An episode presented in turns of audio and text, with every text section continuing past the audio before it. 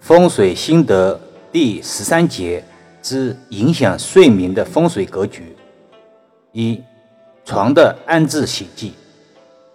易遥老师无数次告诫委托人，床的摆放非常讲究。床喜背后有靠，喜左右逢源，喜玉带环腰，忌讳上有梁有空调，忌讳后无靠。有门、有窗、有走道、有虚空，忌讳镜子照床，忌讳门冲床或切床。现在网上出现床头喜东忌西的说法，风水首重格局。现在很多单元住宅都是一梯两户。如果凑巧按东西分的话，一定有一半人家的床头朝西摆放，甚至这一栋大楼一半的住户床头只能朝西摆放。是否这一半人家的床风水都是有问题的呢？答案显然是否定的。风水最忌讳一概而论，以顶盖面，旺宅风水。形成条件很多，若只以东西论吉凶，显然有违风水原则和精神。二、宗教物件忌讳混乱摆放。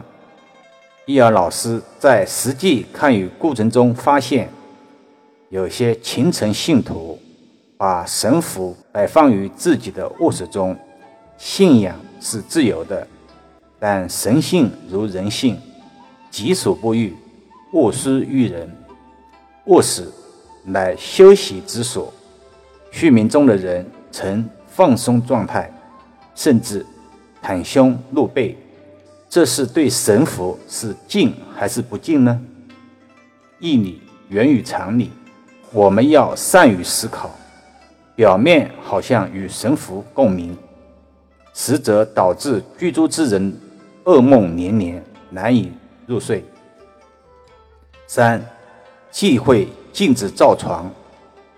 禁止照床，在当今社会情侣酒店倒是常见，但若是出现在自家住宅中，发生禁止照床，床上知影成双，双影成四，不仅容易导致夫妻失和，婚姻出现裂痕。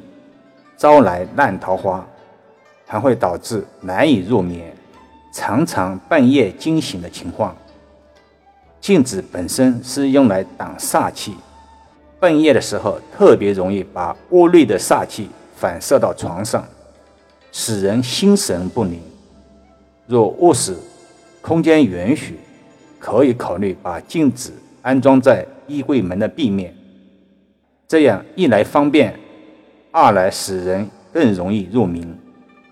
四床顶忌讳吊灯，如果吊灯的位置刚好在床顶，现实中人站在床上，头很容易碰到吊灯，碰着碰着，不是人伤就是灯损。从风水上说，也容易导致居住之人睡眠时有压迫感，夜夜难以入眠。易阳老师也曾碰到非要在卧室装吊灯的委托人，也只能退而求其次，建议吊灯要错开床顶的位置。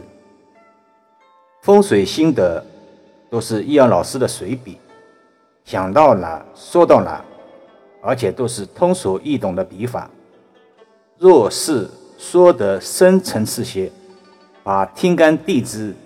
阴阳五行专业术语加进去，可能有些益友听不太明白，所以大家将就着听听，一定会有些帮助。易学文化博大精深，传承几千年的精髓，不是几段音频就能全部讲明白的。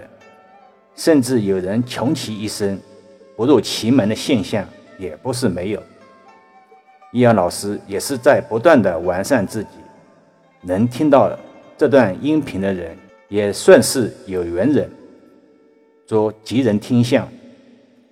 更多分享，请至易瑶文化主页收听、点评、转发、收藏。